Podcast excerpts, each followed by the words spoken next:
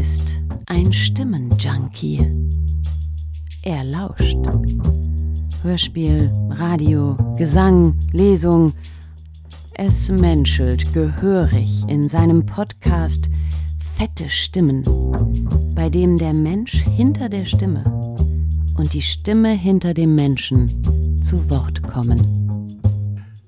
Mein heutiger Gast bei Fette Stimmen ist Benjamin Bruns. Benjamin Bruns ist heute einer der gefragtesten Tenöre auf diesem Planeten und ich freue mich sehr, dass du heute mein Gast bist. Hallo Benny. Vielen Dank, Wolfram. Sag mal, was hat dich denn eigentlich dazu gebracht, ein Gesangsstudium zu beginnen? Ähm, tatsächlich der Knabenchor in Hannover, in dem wir ja beide gleichzeitig Mitglied waren.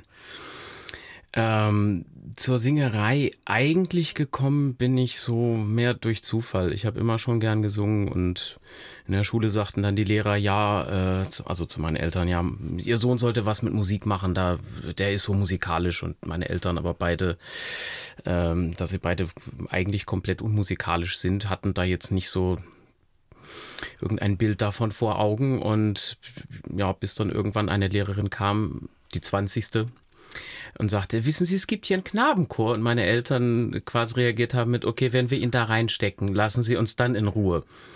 Und so bin ich zur Singerei gekommen. Sehr charmant. Und ähm, es gab, ich entsinne mich ja auch an diese Zeit, schon damals immer diese Menschen, die sagen, naja, aber Gesang und Musik, irgendwie brotlose Kunst. Ähm, wie würdest du heute den Menschen begegnen, die sowas sagen? Dass Sie absolut recht haben. Es ist eine durch und durch brotlose Kunst. Mhm. Ähm, überspitzt ja. gesagt. Ähm, ich meine damit eher, also nicht, dass man damit, äh, dass man davon nicht leben kann, sondern eher, äh, dass man es wirklich wollen muss, weil das Geschäft, denn das ist es ja letzten Endes, ist unfassbar hart. Es gibt wahnsinnig viel Konkurrenz und es gehört viel Glück dazu, viel Durchhaltewillen und eine sehr, sehr dicke Haut. Würdest du heute noch Menschen ermuntern, diesen Weg zu gehen? Auf gar keinen Fall.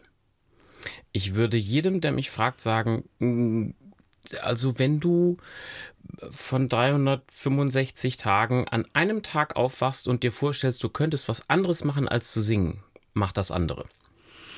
Ähm, wenn du da nicht hundertprozentig dahinter stehst, wird dich das nach und nach einfach zermürben. Man muss das wirklich aus tiefster Seele wollen. In diesem Beruf wird einem niemandem, äh, wird, wird niemandem etwas geschenkt.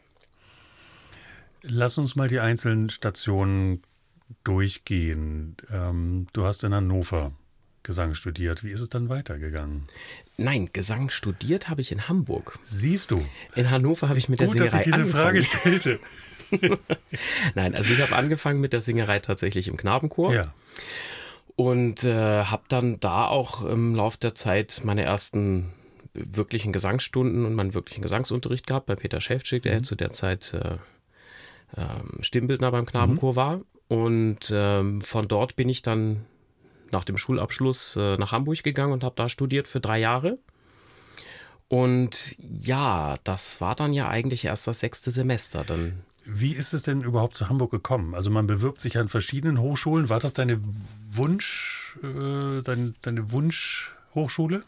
Im Prinzip ja. Mhm. Durch Vermittlung von Peter Schäfczyk hatte ich vorher Kontakt mit Renate Behle, mhm.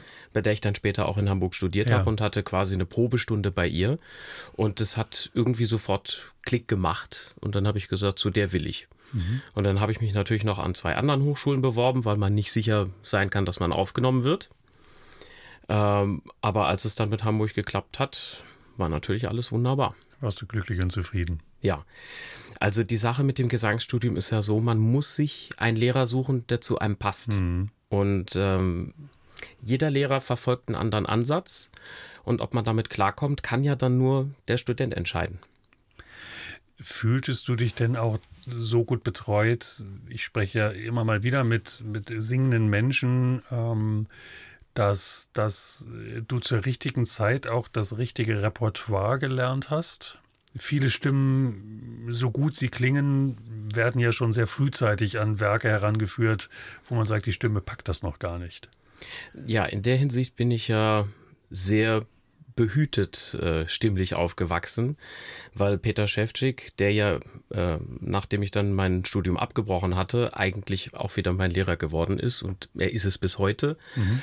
äh, immer den, Traum, den Daumen drauf gehabt hat und gesagt hat, sing so lange Mozart, wie es nur irgend geht. Das große Fach kommt von ganz alleine. Mhm. Und er hat recht gehabt.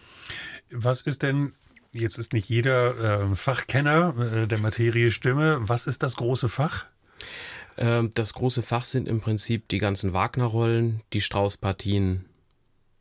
Ja großes Fach, weil sie besonders anspruchsvoll sind vom, vom Schwierigkeitsgrad oder? Ähm, sowohl vom Schwierigkeitsgrad als auch von der Dauer, denn die Wagner-Opern gehören ja mit Abstand zu den längsten im Repertoire. Ja, das, das stimmt. Ja, ich entsinne mich an eine Tristan und Isolde-Aufführung Mitte der 90er Jahre. Es war kochend heiß und äh, alles im Opernhaus dachte sich, Wann endet dieses Werk? Ich ja. habe ja fünf Jahre äh, in Bayreuth den Sommer verbracht ja. und weiß genau, wovon du sprichst. Ja, das geht auch übrigens den Darstellern auf der Bühne manchmal nicht anders. Das ist jetzt ein sehr weiter Sprung gewesen. Ähm, auf Bayreuth kommen wir sicherlich noch zu sprechen. Wie, wie ist es äh, nach dem Gesangsstudium weitergegangen für dich? Ja, also ich wollte nach sechs Semestern gerade die Hochschule wechseln ähm, weil ich für mich entschieden hatte, dass ich stimmlich neuen, wie sagt man das neudeutsch so schön, neuen Input brauchte äh, und hatte mich nach einem neuen Lehrer umgeguckt. Mhm. Bin auch fündig geworden in Berlin an der Hans Eisler, habe dann da die Aufnahmeprüfung gemacht und wollte eben gerade zum weiteren Studium von Hamburg nach Berlin wechseln, als das Bremer Theater dazwischen kam. Ähm, durch die Vermittlung der damals noch äh, ZBF hießen die. Mhm. Das ist die heutige ZAV, also die staatliche Künstlervermittlung, ja. Vermittlung, die mich irgendwann anrief ähm, und sagte sinngemäß, Herr Bruns, warum haben Sie eigentlich noch nicht bei uns vorgesungen?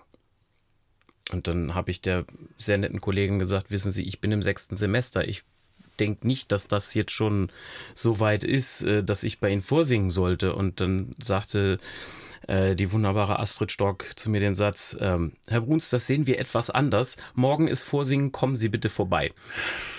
Ähm, Kann man ja als Kompliment auffassen. Ja, ich habe mir dann allerdings doch etwas mehr Zeit ausbedungen und es wurden dann zwei Wochen bis zum Vorsingtermin. Mhm.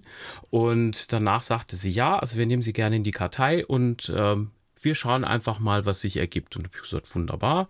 Ich habe natürlich mit überhaupt nichts gerechnet. Und ja. keine Woche später äh, ruft mich der Kollege von Astrid Stork an und sagt, äh, Herr Bruns, wir haben Vorsingen für Sie. Das Theater Bremen sucht Pang in Turandot, also das ist eine, eine mittlere Partie. Ähm, da gibt es ja so drei Minister, Ping, Pang und Pong. Mhm.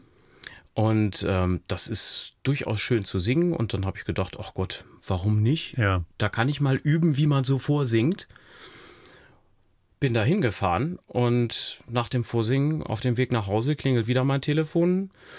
War der Kollege von der ZBF dran und sagt, Herr Bruns, ähm, ja, also Bremen möchte Sie. Und da habe ich vor Schreck fast das Telefon fallen lassen. Hab gesagt, äh, sind Sie sicher, dass Sie den richtigen am Telefon ja. haben? Sagt er, ja, ja.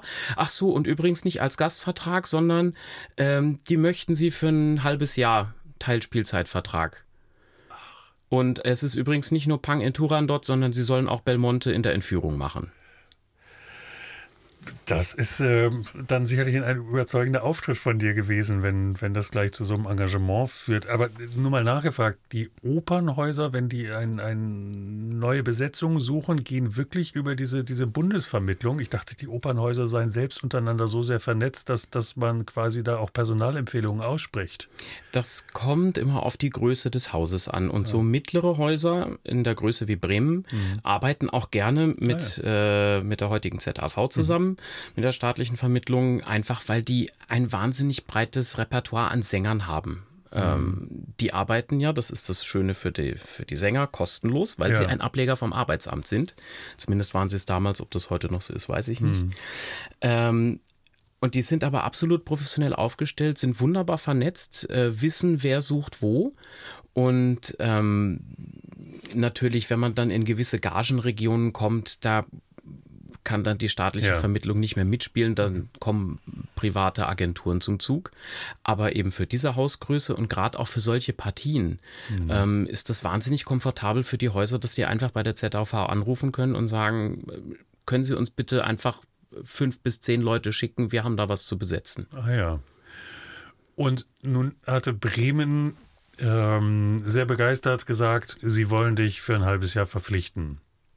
Ich, es klingt ein bisschen raus, als wurde da noch länger draus. Also ich habe dann natürlich in Berlin angerufen bei meinem präsumptiven neuen Professor und habe gesagt, lieber Scott Weir, ähm, so und so, das Bremer Theater hat mir jetzt einen Halbjahresvertrag angeboten und dann sagte er, ach, das ist wunderbar, das passt mir eh besser, wenn du erst zum Sommersemester kommst, weil meine Klasse so voll ist. Ah ja. Sag ich, wunderbar, dann verschieben wir das einfach nach hinten. Dann wurde es irgendwann Anfang der Spielzeit und dann kam die Premiere von Turan dort raus und dann hatte ich auch meine erste Entführung schon gesungen und dann bestellte mich plötzlich der Betriebsdirektor in sein Büro und da dachte ich, na nu, habe ich irgendwas verkehrt gemacht, wollen die mich jetzt schon vor die Tür setzen. Ja. Also da war ich gerade knappe vier, fünf Wochen am Haus. Und äh, dann sagt er, ja, also wir hatten gerade große Musiktheaterrunde und ähm, also wir finden, du passt gar nicht schlecht ins Ensemble. Wenn du möchtest, wir bieten dir einen Festvertrag an. Und da bin ich wirklich aus allen Wolken Ja. gefallen, weil damit hatte ich nur überhaupt nicht gerechnet. Ich hatte mich gerade sehr komfortabel eingerichtet, dass ich sage, gut, ein halbes Jahr Praxis sammeln am Theater, was Besseres gibt's gar nicht. Und danach in Ruhe zu Ende studieren und äh, plötzlich bekomme ich so ein Angebot. Und dann habe ich äh, mit vielen Leuten gesprochen, die sich äh, in der Opernwelt gut auskennen und habe natürlich auch Peter Schäftschick, mein Gesangslehrer, angerufen und gesagt, sag mal, wie siehst du das? Dann hat er keine Sekunde gezögert und gesagt, ja, selbstverständlich unterschreibst du den Vertrag. ja, dann soll man ja seinen Lehrern auch nicht unbedingt großartig widersprechen. Ja, ja. Ja, und so kam das, dass ich tatsächlich äh, von einem Halbjahresvertrag Ja. auf einen Festvertrag gewechselt habe und letzten Endes war ich dann vier Spielzeiten in Bremen. Was ja ähm, definitiv nicht selbstverständlich ist. Ich will nur eine ganz kurze Erklärung einbringen. Ähm, ich finde die Formulierung, da hatte ich schon meine erste Entführung gesungen. Also äh, wir sprechen von der Oper, die Entführung aus dem Serai, ähm, die ähm, äh, Oper von Mozart, ähm, die ähm, äh, sozusagen, ich, ich finde das immer ganz charmant, wenn man mit Sängern spricht oder eine Vita liest, ähm, auch äh, sozusagen, wenn man, wenn man beispielsweise mit deiner Agentin spricht, auf die wir später noch kommen. Es wird immer so selbstverständlich vorausgesetzt, dass der Gegenüber weiß, wer gemeint ist. Ne? Also hat den Wolfram, den Lukas, den Onkel Otto und die Bärbel gesungen. Und die Leute gehen immer davon aus, dass man das Opernwerk, also sprich die Rolle kennt. Ähm, muss ich immer schmunzeln. Deswegen erlaube diese Erklärung mit der Entführung. Natürlich. Ja, vier Jahre Bremen, ja. Ähm, die Opernwelt ähm, äh, guckt natürlich auch, was passiert an anderen Häusern und äh, man wurde auf dich aufmerksam. Ja, also ich habe natürlich während meiner Bremer Zeit auch schon gastiert an anderen Häusern. Ich war unter anderem dann am, am Gärtnerplatztheater in München äh, und habe da Zauberflöte, äh, Barbier von Sevilla und auch den Führer aus Misserei gesungen. Und ähm, ein paar andere Häuser waren auch noch dabei. Nebenbei habe ich noch wahnsinnig viel konzertiert, weil das ist ja wirklich so mein, äh, ja, da ist meine Seele zwiegespalten. Also ich äh, möchte nicht ohne die Oper, ich möchte aber auch nicht ohne das Oratorium. Also Weihnachten ohne Weihnachtsoratorium und Ostern ohne Passion, das ist für mich einfach nicht vorstellbar. Du nimmst eine Frage von, von mir vorweg, aber dann lass ich nochmal konkretisieren. Wenn, wenn man dich jetzt fragt, Oper, ähm, Lied, Oratorium, ähm, alles zu gleichen Teilen im ausgewogenen Maß, dann fühlst du dich äh, am besten? Oder gibt es ein Genre, was du am liebsten magst? Nein, tatsächlich versuche ich das 50-50 zu gewichten. Das klappt natürlich nicht Ja. immer, weil man muss sich auf die Anfragen konzentrieren, Ja. die kommen. Äh, man kann sich natürlich immer bei Veranstaltern, die man gut kennt, was wünschen und hoffen, dass das dann äh, auch umgesetzt wird. Mhm. Manchmal klappt's. Aber ja, ich versuche es 50-50 zu gewichten. Okay. Ja, aber ähm, zurück zu den Opernhäusern, Ja. die dann aufmerksam wurden. Ähm, tatsächlich rief mich nach vier Jahren in Bremen, da hatte gerade ein Intendanzwechsel stattgefunden. Und ähm, oft ist es ja so, dass, äh, wie sagt man so schön, neue Besen kehren gut, äh, dass viele neue Intendanten sich des angestammten Ensembles mhm. entledigen. Das war ja. da nicht der Fall. Also ich habe den Intendantswechsel äh, lebendig überstanden. Ja. Ähm, und man hätte mich auch gerne noch weiter beschäftigt, aber es war irgendwie Zeit für einen Aufbruch. Und da kam der Anruf von der ZBF sehr, wirklich sehr gelegen. Ähm, die sagten, pass mal auf, Köln hat eine Vakanz. Ähm, möchtest du dich vielleicht verbessern? In Köln ist ja nun wirklich ein deutlich größeres Haus. Ja. Äh, und damals gab es in Köln auch noch ein Opernhaus. ja. Äh, und nicht nur eine umgebaute Messehalle. Ja. Ähm, also bin ich nach Köln zum Vorsingen gefahren und dann haben die mich vom Fleck weg engagiert. Mhm. Allerdings nur für eine Spielzeit, denn das war die Spielzeit, die letzte Spielzeit des scheidenden Intendanten. Ja. Und der neue, der danach kam, hatte sein Ensemble schon komplett. Aber ich habe gesagt, no risk, no fun. Mhm. Singt man denn da oft bestimmte Rollen vor? Also ich meine, die, die Saisonplanung, man weiß ja, was, was gespielt wird. Also heißt es nur, wir suchen einen Tenor oder ist schon ganz klar das Bild äh, für folgende Produktionen? Also wenn das weit im Voraus passiert, dann können die Häuser natürlich einfach sagen, wir haben eine Vakanz für einen lyrischen mhm. Tenor. Mhm. Egal, was er singt. Da das aber relativ spät war, also ich glaube, mein Vorsingen war im Januar oder Anfang Februar. Mhm. Und das war schon für die folgende Spielzeit, das heißt also ab September. Ja. Ähm, und damit war klar, ähm, ich musste gewisse Partien im Repertoire haben, weil es einfach nicht möglich gewesen wäre, die in so kurzer Zeit alle neu einzustudieren. Ja. Und ähm, das war eben Barbier von Sevilla sollte ich machen, äh, Ferrando in der Così fan tutte. Ähm, was habe ich noch gemacht? Ähm, den italienischen Tenor in Capriccio mhm. von Richard Strauss. Ja. Das ist schon sehr, sehr vielfältig. Da, da hake ich gleich mal rein. Das Studium dieser Werke, fällt dir das leicht? Also gerade wenn man, wenn man neue Rollen lernt, wie, wie machst du das? Auch wenn man weiß, man muss jetzt vielleicht zwei neue Rollen für die kommende Spielzeit einstudieren. Äh, wenn ich das mit meiner eigenen Lernfähigkeit auch zu Schulzeiten abgleiche, also auswendig lernen war für mich immer relativ schwer. Fällt dir das leicht? Das kommt immer ganz auf die Umstände an. Manchmal geht es einfach und manchmal kriege ich eine halbe Seite für drei Tage nicht in den Kopf und denke, was ist denn hier los? Mhm. Ähm, auf der anderen Seite kann mich dank meiner äh, Erfahrung in Bremen eigentlich in der Hinsicht nichts mehr schocken, denn in meiner zweiten Spielzeit, ich war ja wirklich blutiger Anfänger mitten aus dem Studium heraus engagiert. Klar war, in der ersten Spielzeit hatte ich, glaube ich, insgesamt drei oder vier Partien. Das hielt sich also wirklich in überschaubaren Grenzen. Mhm. Und eine davon hatte ich sogar auch schon als Hochschulproduktion gemacht. Das war Basilio im, äh, in Figaros Hochzeit ja. von Mozart. Aber dann ging es wirklich richtig los. In der zweiten Spielzeit hatte ich insgesamt neun Produktionen, was schon wirklich unfassbar viel ja. ist. Und davon sechs Neuproduktionen. Mhm. Also sechsmal wirklich grundständig, sechs bis acht Wochen Probenphase. Und die musste ich natürlich alle neu lernen. Mhm. Insofern ähm, hat mir das damals schon ein paar schlaflose Nächte mhm. bereitet, mhm. in denen ich dann einfach durchgelernt habe, weil es anders nicht möglich gewesen wäre. Ja. Ähm, und alles, was danach kommt, das kann nur einfacher sein. Mhm. Aber ich habe in der Zeit viel gelernt und habe auch gelernt, wo meine Grenzen liegen und was geht und was definitiv nicht geht. Mhm. Also das war eine unglaublich dankbare Zeit. Ja.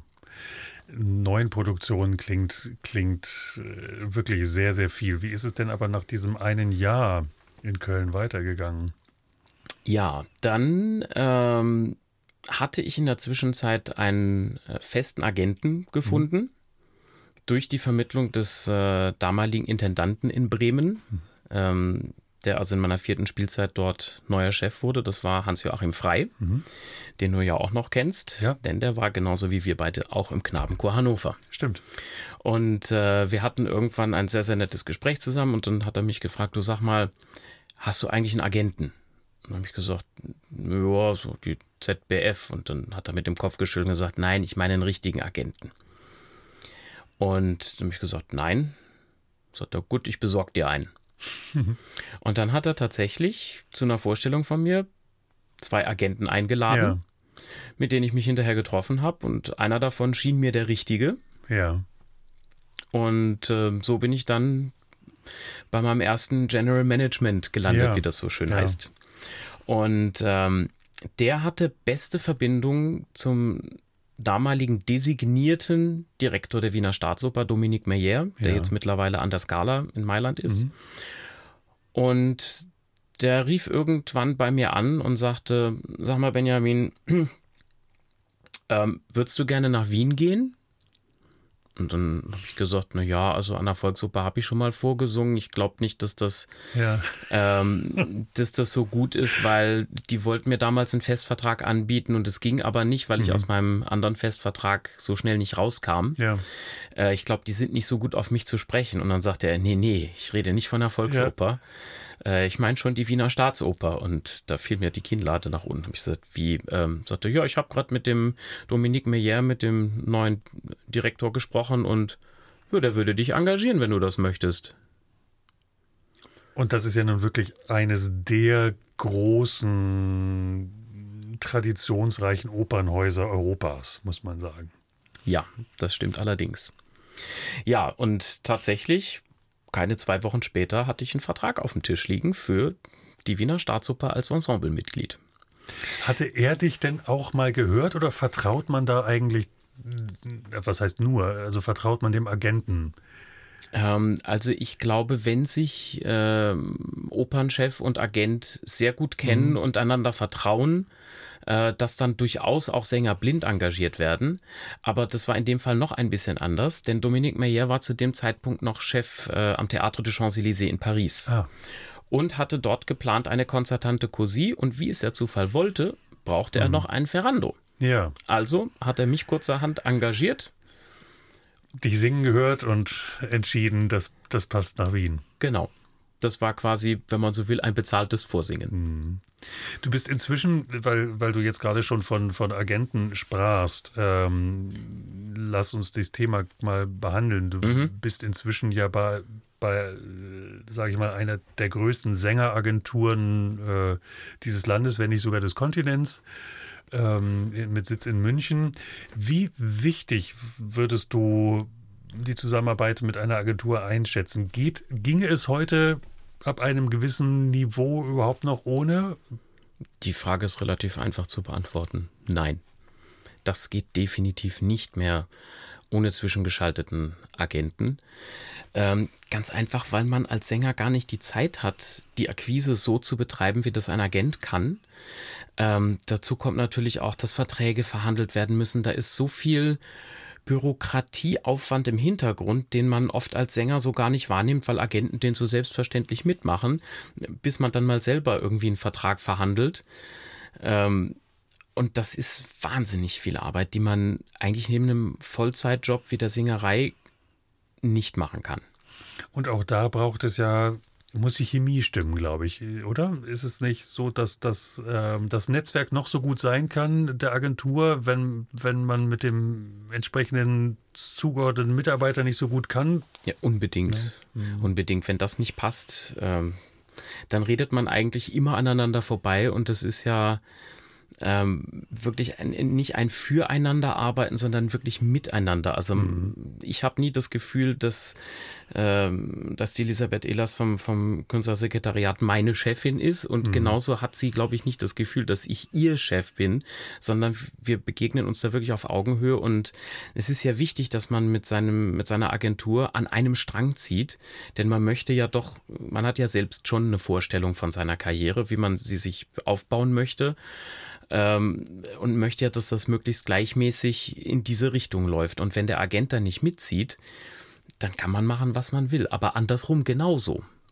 Gibt es da dann jährliche Treffen? Sitzt du mit, mit der Elisabeth Ehlers einmal im Jahr, zweimal im Jahr zusammen und machst, ich sag mal salopp, Karriereplanung? Äh, wir sitzen viel häufiger zusammen. Ah. Ähm, sie kommt sehr oft zu Vorstellungen, reist wirklich rum und ähm, im besten Sinne bemuttert ihre Leute und zeigt einfach, dass sie da ist, ist immer erreichbar. Und natürlich, wenn sie dann zu einer Vorstellung oder in ein Konzert kommt, äh, dann gehen wir hinterher was essen und besprechen die, die Dinge, die halt so anliegen. Und selbstverständlich ist auch, wenn ich in München bin, dass ich dann im Büro vorbeischaue.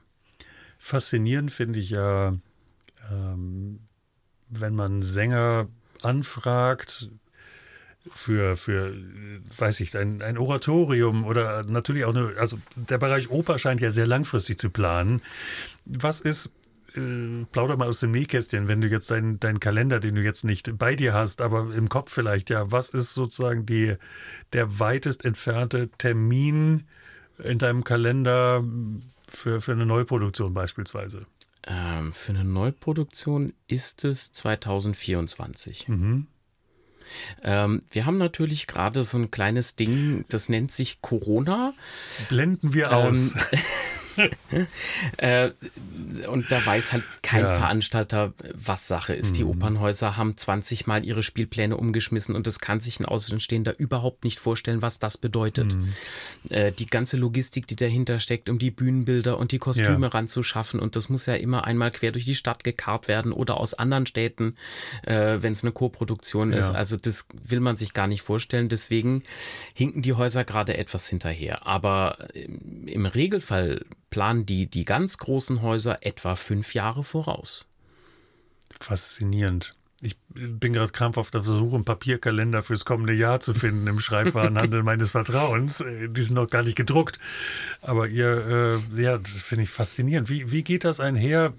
Ich, wir kommen gerne noch auf die weiteren Schritte deines Berufslebens. Mit, mit privater Planung. Ähm, auch, also ich meine, du bist, du bist ja nun wirklich weltweit unterwegs. Ähm, so, wo, wo, wo entscheidet man dann auch sozusagen in der Partnerschaft, wo soll der Lebensmittelpunkt sein, wenn ich doch nicht, also wenn ich jetzt schon weiß, ich bin in drei Jahren für drei Monate in Amsterdam oder also das hat ja so viel Einfluss aufs private Leben. Wie, wie organisierst du das? Ja, man muss es tatsächlich drumherum organisieren. Und da kommen wir wieder zu einem Punkt, den ich anfangs sagte. Man kann diesen Beruf nur machen, wenn man es wirklich will. Mhm. Ähm, ich kann gar nicht mehr zählen, wie viele private Gelegenheiten ich verstreichen lassen musste. Hochzeiten, Geburtstage, Taufen. Weiß mhm. der Himmel was, weil ich sagen muss, das tut mir leid, ich habe Vorstellungen. Ja. Also man lebt naja, zu sagen, man lebt für diesen Beruf ist irgendwie auch falsch, aber das ist ein Beruf hm. aus Berufung im wahrsten Sinne des Wortes. Und anders kann man den nicht ausüben. Ansonsten würde man ja durchdrehen, weil man sagt, oh, jetzt überlege ich mal, was ich alles hier äh, in meinem Leben verpasst habe, bloß weil ich da auf der Bühne stand. Und das darf eben nicht der Ansatz sein, sondern der muss sein, wow, ich durfte da auf der Bühne stehen. Und das andere müssen Opfer sein, die man bereit ist zu bringen. Hm. Ähm, und das ist manchmal gar nicht so einfach. Ähm, auf der anderen Seite darf ich mich nicht beschweren. Ich habe die besten Freunde der Welt, ähm, die, wenn sie heiraten wollen, fragen, ähm, Benny, hm, wir würden gerne übernächstes Jahr heiraten. Wie sieht denn dein Kalender aus? Aber könntest du heute sagen, und ich mag das mit den besten Freunden der Welt, das finde ich eine schöne Formulierung, Könntest du denn mit Sicherheit sagen, dass du da dann das auch frei halten kannst? Also ist das in deiner Hand, zu sagen, die besten Freunde heiraten, wollen das gerne im Frühjahr 24, lass uns mal irgendwie da bleiben. Kann da nicht noch was reinkommen? Kann da nicht noch ein Engagement kommen, was dir das dann doch vermiest? Das ist natürlich immer eine Option, dass dann eine kurzfristige Anfrage kommt, der Kollege XY hm. ist ausgestiegen, krank geworden, hat Haarspitzenkatar, kannst du bitte einspringen? Ähm, und da muss man gegebenenfalls dann auch sagen, nein, jetzt ist Zeit, in der ich äh, auch mal ein Privatleben habe. Das mhm. ist selten genug. Und das ist das Schöne, dass meine Agentin das versteht. Mhm. Es gibt Agenten, die haben Dollarzeichen in den Augen. Ja. Die gibt es wirklich. Weil sie natürlich mit jedem, mit jedem Auftritt von dir prozentual irgendwie beteiligt sind oder so. Was natürlich absolut gerecht ist. Ja. Aber, ähm, und deswegen fühle ich mich am, am, beim Künstlersekretariat so wahnsinnig wohl. Ähm, ich finde es wichtig, dass ein Agent versteht, dass man auch ein Leben hat außerhalb der Oper hm. oder außerhalb des Konzertpodiums. Ja. Und das ist für mich wahnsinnig wichtig. Ja, das, das, das Privatleben neben so einem Sängerleben, das, das, äh, wir haben ja einen sehr großen Freundeskreis natürlich der singenden Zunft und ich finde das einerseits äh, faszinierend, wie weit im Voraus man planen kann, aber auch, also du hast es ja sehr charmant formuliert. Du siehst es gar nicht so sehr, was habe ich vielleicht auch verpasst, sondern welche Chancen konnte ich nutzen in meinem Leben. Und ja. Hattest du den Eindruck, als, als dann Wiener Staatsoper, ich komme jetzt darauf zurück, ähm, dich verpflichtet hat, ich will nicht vom Zenit der Qualität der Stimme sprechen, aber sozusagen so höher geht's nicht? Ähm, ja, also das war natürlich ein, ein Riesenschritt. Ähm, allerdings, ähm, um das dann zeitlich auch wieder korrekt darzustellen, wir waren ja, hatten mich in Köln abgesetzt und äh, dann ging es um den Vertrag ja. für Wien. Ich danke ähm, dir. Die Sache ist aber, dass dazwischen ein Jahr frei war. Also meine Spielzeit in Köln war die Spielzeit 2008, 2009. Ja. Und äh, Wien hat mich verpflichtet ab der Spielzeit 2010, 2011. Ah. Das heißt, die Spielzeit 2009, 2010 war noch komplett offen. Ja. Allerdings hatte ich kaum den Vertrag für Wien unterschrieben. Dann bekam ich einen Anruf ähm, von dem mittlerweile dort tätigen Johannes Beckmann, der vorher in der ZAV oder ZBF äh, in Hamburg saß. Äh, der war dort, wenn ich mich nicht ganz täusche, Leiter des äh, Betriebsbüros, so Be Betriebsdirektor, mhm. ähm, und sagte, du, ähm, unser lyrischer Tenor hat gerade gekündigt ähm, und wir brauchen noch einen Tenor für diese Spielzeit. Und dann habe ich gesagt, Mensch, wie praktisch. Ähm, ich habe in der kommenden Spielzeit noch nichts ja, vor. Ja. Äh, sagt er, ja, wunderbar. Ähm, äh, verhandeln wir. Ist kein Problem. Tja, und dann hat er mit meinem mhm. Agenten verhandelt. Ja. Und so kam das, dass ich dann diese Lücke auch noch gefüllt habe und so tatsächlich nach Köln äh, eine Spielzeit an der Semperoper in Dresden fest war. Auch kein, keine unbedeutende Spielstätte. Nein. ja, die, und die, äh, die, bekannte Brauerei. Die schönste Brauerei der Welt. Die schönste Brauerei der Welt, genau, äh, aus dem aus dem Werbespot einer bekannten äh, sächsischen Biermarke. Viele Menschen denken, es sei das Brauereigebäude. Es handelt sich aber um die Semperoper. ja, und ähm, so hatte ich halt mhm. diese Lücke dann auch ja. gefüllt, erfolgreich. Mhm. Und ja, dann ging es 2010 nach Wien. Ja. Ist damit für dich, ich meine, du warst ja damals auch noch wahnsinnig jung irgendwie, da, da schon sozusagen an einem der Konzerthäuser Opas zu singen. Ähm, konnte ich dich ein bisschen begleiten. Ich hatte nie den Eindruck, dass dir das zu Kopf gestiegen ist, aber sozusagen äh, hast du dir gedacht, so weiter, weiter geht's nicht, ich habe jetzt eigentlich alles erreicht, so zumindest was feste Engagements angeht? Im Prinzip ja. Und nach drei Jahren in Wien war dann ja auch Schluss mit dem Festengagement. Mhm.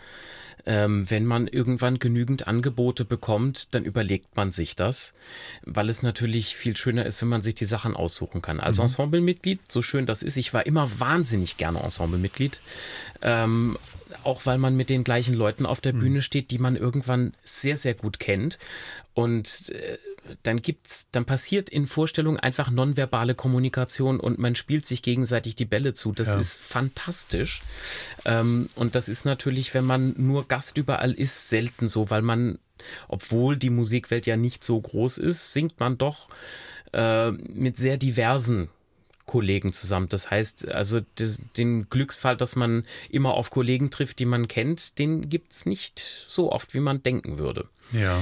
Ähm, also wie gesagt, ich war immer gerne im Ensemble, aber wenn genügend Anfragen da sind, dann sagt man irgendwann, gut, dann soll es so sein. Ja. Und dann habe ich mein Ensemble-Dasein an den Nagel gehängt und war ab 2013 freischaffend.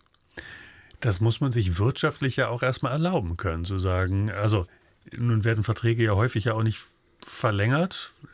Zieht die Frage nach sich, wie stehst du dazu, dass äh, an, an, Opernhäusern ja oft nur Zeitverträge, also zeitlich befristete Verträge ausgestellt werden? Ähm, ich sehe das etwas kritisch.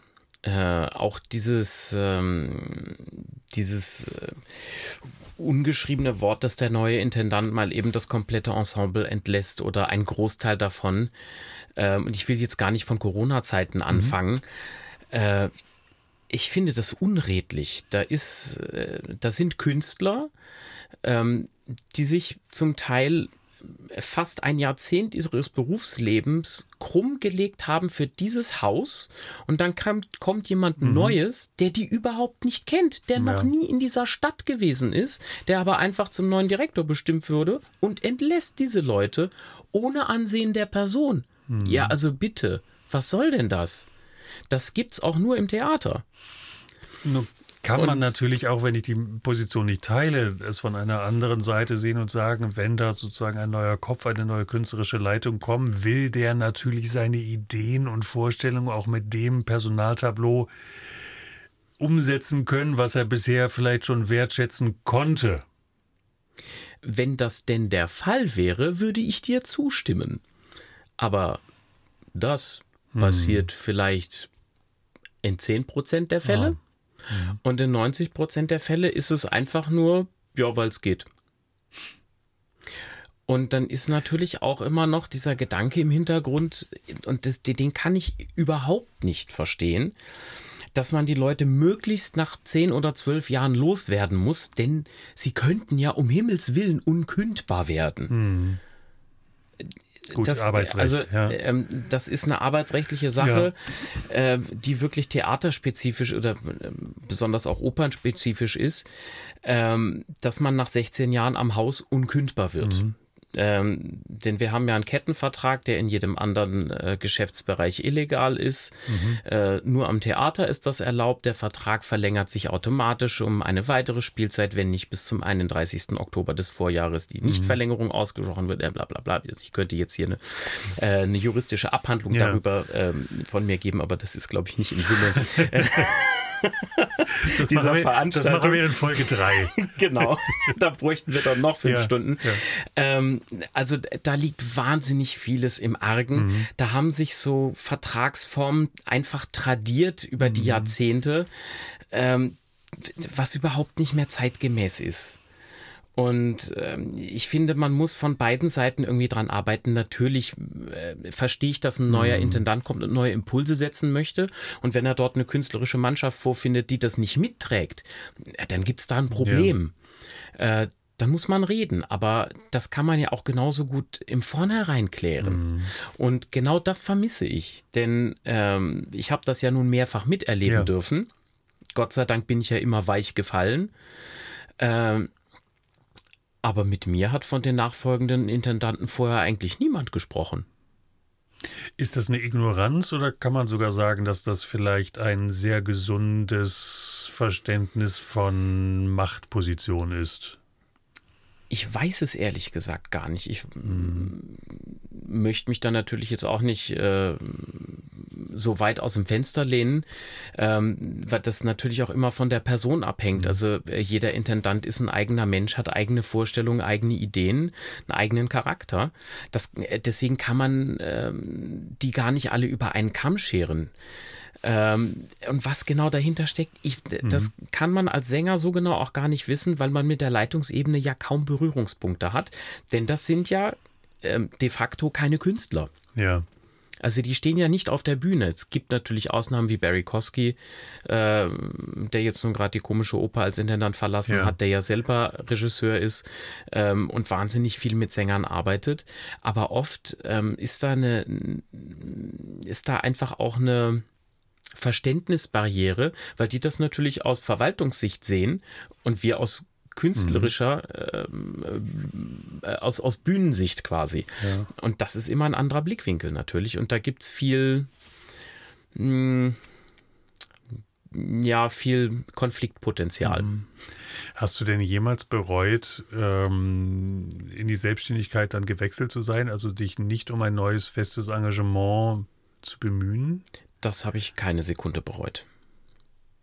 Ähm, einfach weil ich gerne selbstbestimmt bin mhm. und als Ensemblemitglied äh, ist man ja doch äh, im eigentlichen Wortsinne Arbeitnehmer und das heißt, man hat einen Chef und der sagt dir dann, okay, nächste Woche singst du Zauberflöte. Mhm. Und dann singe ich die Woche drauf halt Zauberflöte. Ähm, auf der einen Seite hat man natürlich eine wunderbare Sicherheit, weil du bist sozialversichert, du kriegst jeden Monat dein Geld, egal ob du krank bist äh, oder mhm. gesund, ob du singst oder nicht, das ist vollkommen wurscht. Und als Freischaffender verdienst du einfach nur Geld, wenn du auf der Bühne stehst. Mhm. So einfach ist das. Ähm, auf der anderen Seite, und da können wir gerne offen drüber reden, sind die Gagen in der freischaffenden äh, Sängertätigkeit um einiges höher. Mhm. Ähm, als, äh, als Ensemblemitglied. Du hast vielleicht auch eine ganz, ganz gute Agentin, die das sehr, sehr, sehr gut verhandelt. Aber kann man das pauschal sagen, dass das Freie äh, mehr verdienen als im festen Engagement? Definitiv. Ah, ja. Auf der anderen Seite hat man natürlich auch deutlich höhere Kosten. Mhm. Also du, du, musst dich selber sozial versichern, du musst für deine Krankenkasse sorgen. Äh, natürlich haben wir in Deutschland die Künstlersozialkasse, mhm. aber nichtsdestotrotz ist das ein Betrag, äh, den musst du selber aufbringen. Und ähm, mittlerweile, weil ja überall auch Gelder gestrichen werden, auch ähm, für die großen Kulturinstitutionen, ist es so, dass äh, Fahrtkosten oder Unterkunftskosten gar nicht mehr übernommen werden. Und äh, dann bist du, so wie ich gerade, ähm, acht Wochen in Amsterdam. Ja. Und musst selber deine Unterkunft zahlen? Und musst dir selber deine Unterkunft suchen und bezahlen, ja. Das, also überspitzt dargestellt kann man ja fast sagen, da muss man manches Mal noch Geld mitbringen, um, um irgendwie beruflich tätig zu sein. Das ist ja, also in deinem ja. Falle sicherlich nicht, aber aber das, das, das ist schon hm. richtig. Das ja, muss man sich mitunter gut durchrechnen ähm, und so ein bisschen hm, Betriebswirtschaft hm, sollte man da im Hintergrund haben, also mhm. zumindest eins und eins zusammenzählen können. Ähm, das ist wichtig, weil sonst äh, bringt man mitunter tatsächlich Geld mit mhm. zu einem Engagement. Was ich Sänger gerade im Bereich Oper äh, immer schon mal fragen wollte, wie gehst du um im Falle von Neuinszenierungen? Also ich kann mir vorstellen, dass man sich als Sänger doch ganz oft fragt, was will der Regisseur, die Regisseurin da jetzt eigentlich mit sagen? Ich verstehe das Konzept nicht. Man möchte eigentlich gerne mitreden. Es ist manches Mal so ein bisschen aus dem Gehirn gemolken. Ähm, so, wie gehst du als Sänger damit um? Also hast du auch schon mal protestiert und sagst, das kann ich nicht machen, das will ich nicht machen? Gibt es solche Momente? Oh ja, viele. Ähm, das ist natürlich die Büchse der Pandora, die du da gerade öffnest. Deswegen hebe ich mir diese Frage auch für jetzt auf. Ähm, also es gibt definitiv Dinge, die mache ich nicht. Mhm. Ähm, das sind Dinge, darüber diskutiere ich auch gar nicht. Also nackt auftreten zum Beispiel. Mhm. Das kommt für mich einfach nicht in Frage. Ich finde, was soll das? Ja. Wer hat da was von? Richtig. Also mal abgesehen von der Frage, wer will das sehen? Aber äh, ich sehe nicht aus wie ein Model. Muss ich da wirklich mich nackt aussehen auf der Bühne? Niemand ja, auch, will das also sehen. selbst wenn. Und du, äh, wo ist der Sinn dahinter? Mhm. Und ähm, da kommen wir zum Grundverständnis dieses Berufs zumindest äh, aus meiner Sicht. Und der ist, dass wir ja Menschen berühren wollen. Mhm. Und ich will sie ja nicht abschrecken. Mhm. Und äh, Nacktheit ist ja, also jetzt nur als ein Beispiel, ähm, ist ja immer provokativ. Mhm. Äh, geht, ist ja immer konfrontativ auch gemeint. Und da weiß ich nicht, was das soll, denn wir wollen ja die Menschen mit unserer Kunst eigentlich berühren. Und mhm. ähm, wenn man es jetzt mal ganz überspitzt und ein bisschen ätherisch formuliert, ein Stück weit besser machen. Und ich glaube, das ist einfach der falsche Weg. Natürlich gibt es Stücke, die sollen schocken und das, die sind einfach drauf angelegt, aber das sehe ich in der Oper eigentlich nicht. Hm. Und da gibt es andere Stilmittel, die man benutzen kann, als zum Beispiel Nacktheit. Ähm, wo ich zum Beispiel auch immer diskutiere, ist, wenn wir dann Stücke auf Deutsch machen und ich singe gerade ja, bla bla bla und ich gehe nach links. Und der Regisseur sagt mir, ja, und dann gehst du nach rechts. Und da fange ich dann gerne diskutieren an ja. und sage, mein lieber Herr Regisseur oder Frau Regisseurin, ähm, das ist alles sehr schön, wir haben nur ein Grundproblem hier, das ist meine Muttersprache und ich verstehe jedes Wort, das ich singe. Sorry, kann ich nicht machen. Ja. Und ich streite mich gerne mit Regisseuren. Und meine Erfahrung ist, dass die sich auch gerne streiten. Wenn, äh, das, die Reibung, die, die braucht man auch auf der Bühne. Wenn alles zu glatt läuft, wird es langweilig. Hm. Und nichts ist schlimmer als Langeweile auf der Bühne. Ähm, ich kann auch Dinge machen, von denen ich nicht 100% überzeugt bin. Mhm. Wenn sie für mich logisch nachvollziehbar sind, dann tue ich es, auch wenn es vielleicht ja. nicht mein Geschmack ist. Und derer Beispiele gibt es oh, zahllose. Also da wüsste ich gar nicht, wo ich anfange und wo ich aufhören sollte, wenn ich damit anfange. Aber ähm, letzten Endes bin ich ja Darsteller und äh, ich, ich muss ja die Dinge auf der Bühne verkaufen. Mhm. Der Regisseur ist dann weg. Der ist dann nicht mehr da, um es dem Publikum zu erklären und zu sagen, ja, Herr Bruns geht jetzt nach links, weil. Mhm. Ähm, und da nutze ich dann in der Regel den Probenprozess, um den Regisseur wirklich auch ein bisschen zu quälen. Das ist ein bisschen mein Hobby. Ähm, und ich stelle die bösen W-Fragen. Wieso? Mhm. Warum? Wie? Was? Wer? Wo? Ja. Ähm, ich gebe zu, manchmal stelle ich mich dann auch extra dumm, äh, um den Regisseur so ein bisschen herauszulocken. Das mhm. machen Regisseure auch gerne. Und ich finde, das ist, das darf keine Einbahnstraße sein.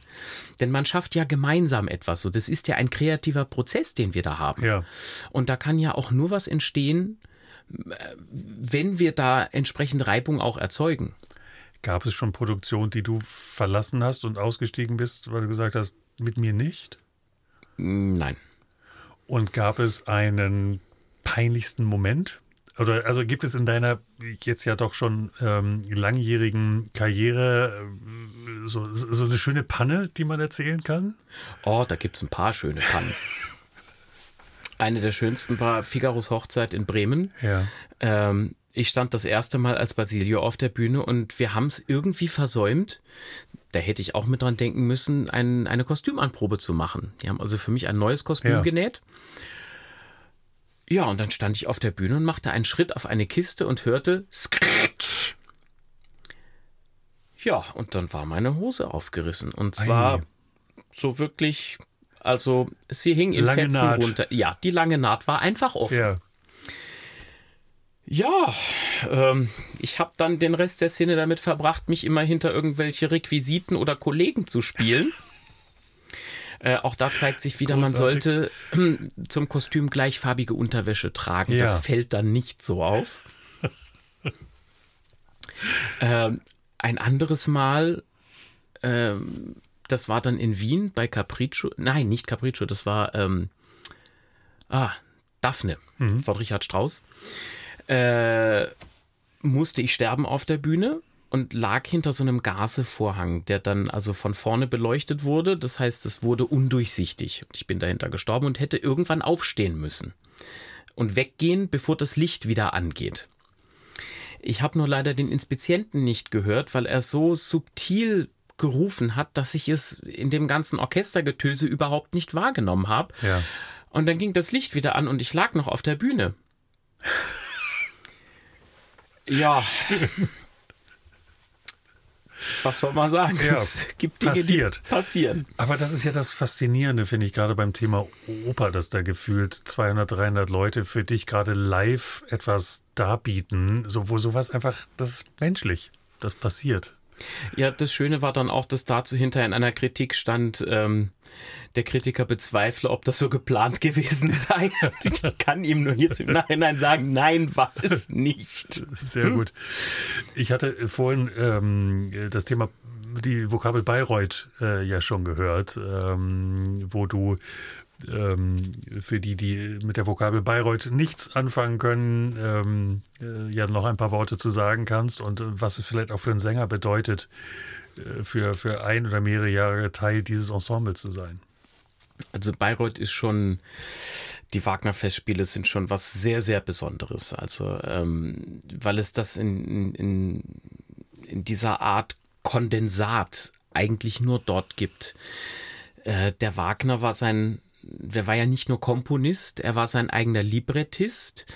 Ähm, er war sein eigener Regisseur, er war sein eigener Dirigent und er hat sich sogar sein eigenes Opernhaus dorthin gebaut. Ja. Ähm, das ist schon weltweit wirklich einmalig und äh, nach wie vor hat ja Bayreuth so, so einen ganz besonderen Nimbus.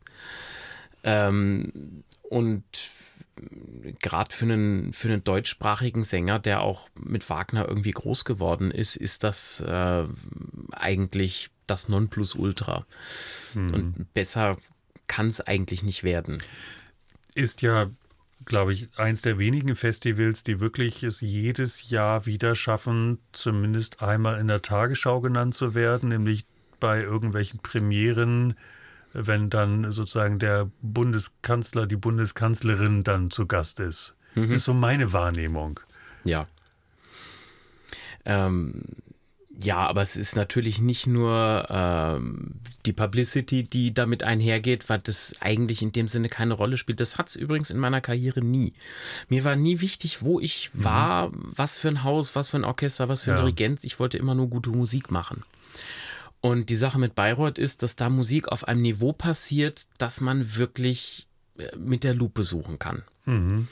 Ähm, alle, die dort sind, sind dort freiwillig, verbringen ja. da ihren Sommerurlaub ähm, vom Orchester angefangen, die ja alle äh, feste Stellen in, in deutschen Orchestern ja. haben und dort wirklich äh, hinfahren in ihrem Sommerurlaub mit ja. ihrer Familie im Schlepptau ähm, und sich dort acht Wochen lang äh, in dieser Scheune ja. ähm, abmühen. Und das ist ähm, wirklich kein Geschenk für die, weil der Graben in Bayreuth ist ja abgedeckt, ist also nicht mhm. offen.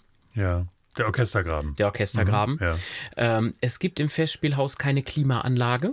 Und es steht im Sommer gerne mal die Sonne bei 35 ja. Grad eine Woche auf dem Haus. Das heißt, auch im Haus sind dann 30, 32 Grad und im Graben noch viel mehr. Denn da ja. gibt es ja zwar eine Lüftung, aber die bringt nur warme Luft von draußen ja.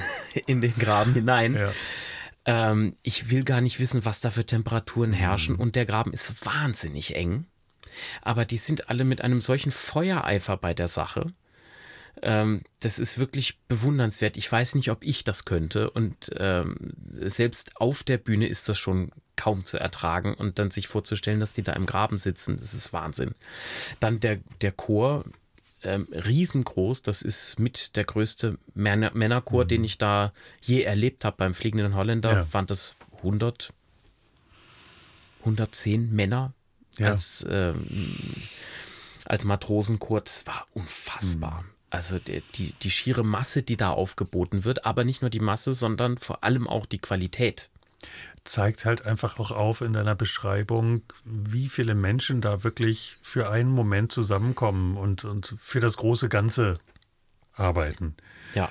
Gibt es für dich noch eine Bühne oder ein Werk, was du noch unbedingt kennenlernen willst? Also gibt es eine Bühne, auf der du noch unbedingt mal als Sänger gestanden haben willst und gibt es ein Werk, was du gerne noch singen wollen würdest? Ach, so wirklich eine Bühne, auf der ich unbedingt stehen wollte, hat es in dem Sinne nie gegeben, weil, wie ich gerade mhm. gesagt habe, ich wollte immer nur gute Musik machen. Ähm, insofern, also das, was so bei einigen Kollegen vorherrscht, ja, man muss unbedingt äh, an die Met, äh, da muss man gesungen haben und in Mailand muss man gesungen haben und in London und in, das, das hatte ich nie. Das einzige Haus, an dem ich wahnsinnig gerne einfach mal singen würde, äh, wäre die Opera de Paris und zwar mhm. nicht die Bastille, sondern das Palais Garnier. Mhm. Einfach, weil es für mich das schönste Opernhaus der Welt ist, in dem ich je ah. gewesen bin. Nur als Zuschauer bisher leider. Okay. Bin ich noch nicht gewesen, nehme ich mir für die nächste Paris-Reise auf jeden Fall vor. Ähm, wenn du mit deinen Worten sagen wolltest, was Musik und gerade Gesang und die menschliche Stimme für dich ausmacht, ähm, welche Worte würdest du wählen? Ui, jetzt wird's tief. Ähm, die dramatischen Stimme. Fragen kommen immer gegen Ende. ähm, die Stimme ist im Prinzip unser persönlichster Ausdruck. Und es gibt so viele verschiedene Stimmen, wie es Menschen auf der Erde gibt.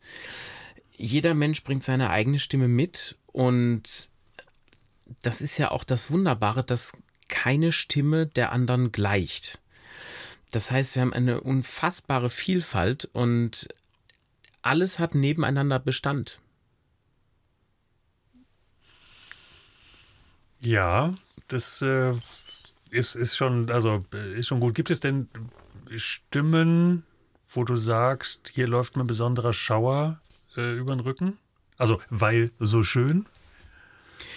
Ja, da gibt es natürlich ein paar Stimmen. Also ich hatte das große Glück, Kirite Kanawa noch live zu erleben. Ja. Als Marschallin im Rosenkavalier von Strauß in Köln. Ja, eine der großen Sopranistinnen. Ähm, dann natürlich entsetzlich viele Sänger auf Platte. Mhm. Also äh, angefangen bei Wolfgang Windgassen, ähm, der eigentlich so mein großes Vorbild ist. Ähm, Birgit Nilsson, wenn die singt, kriege ich Gänsehaut. Mhm. Ähm, Joan Sutherland, genauso. Mhm. Also der, der, das ist unendlich. Immer wieder faszinierend, finde ich, dass, dass, dass wir alle diese Momente haben, dass bestimmte Stimmen uns reizen, antriggern, würde man neudeutsch sagen. Mhm. Es aber dann schwierig wird zu beschreiben, warum. Also ist es Klangfarbe, ist es, ist es äh, leichter Sexappeal in der Stimme oder so. Also ich finde, das man Vokabular kann das, ist sehr vielfältig man dafür. kann das zusammenfassen mit Ausdruck. Das ist alles mit Ausdruck und auch das sagte ich ja schon. Unser mhm. Beruf ist eigentlich oder unsere die die die große Kunst ähm, ist die Menschen zu berühren und diese Stimmen schaffen es. Mhm. Also ob das Fritz Wunderlich ist, mhm. Luciano Pavarotti ähm, oder Domingo oder Anna Netrebko oder weiß der Himmel mhm. wer. Und das Schöne ist ja, dass nicht alle Menschen gleich äh, von derselben Stimme ja. berührt werden, sondern alle unterschiedlich. Das ist das Faszinierende, in der Tat. Wenn du für dich sagen wolltest, welches Musikstück ähm, packt mich am meisten, sollte konserviert werden, um es Außerirdischen da draußen zu zeigen, was Emotion durch Musik bedeutet. Gibt es ein Werk, wo du sagst, dies ist es? Oh, da würde ich jetzt vielen Komponisten Unrecht tun, wenn ich nur ein Werk rausgreife, weil es so viele fantastische gibt. Aber The One and Only für mich ist Johann Sebastian Bach. Ähm, und da eindeutig die Hamollmesse. Ich danke dir für diese Antwort. Ich danke dir auch, lieber äh, Benny, für dieses wundervolle Gespräch und ähm, hoffe, dass wir uns ganz bald wiedersehen. Ich wünsche dir alles Gute und würde mich freuen, wenn du mal wieder mit mir vor diesem Mikrofon sitzen würdest. Danke für heute. Sehr, sehr gern. Es hat mich sehr gefreut. Danke dir. Das war Fette Stimmen. Wenn euch diese Folge gefallen hat, dann lasst gerne eine freundliche Bewertung da und gebt dem Podcast eure Stimme, indem ihr ihn weiterempfehlt. Fette Stimmen gibt es übrigens auch bei Instagram und Facebook. Alles verlinkt in den Show Notes. Bis zum nächsten Mal bei Fette Stimmen.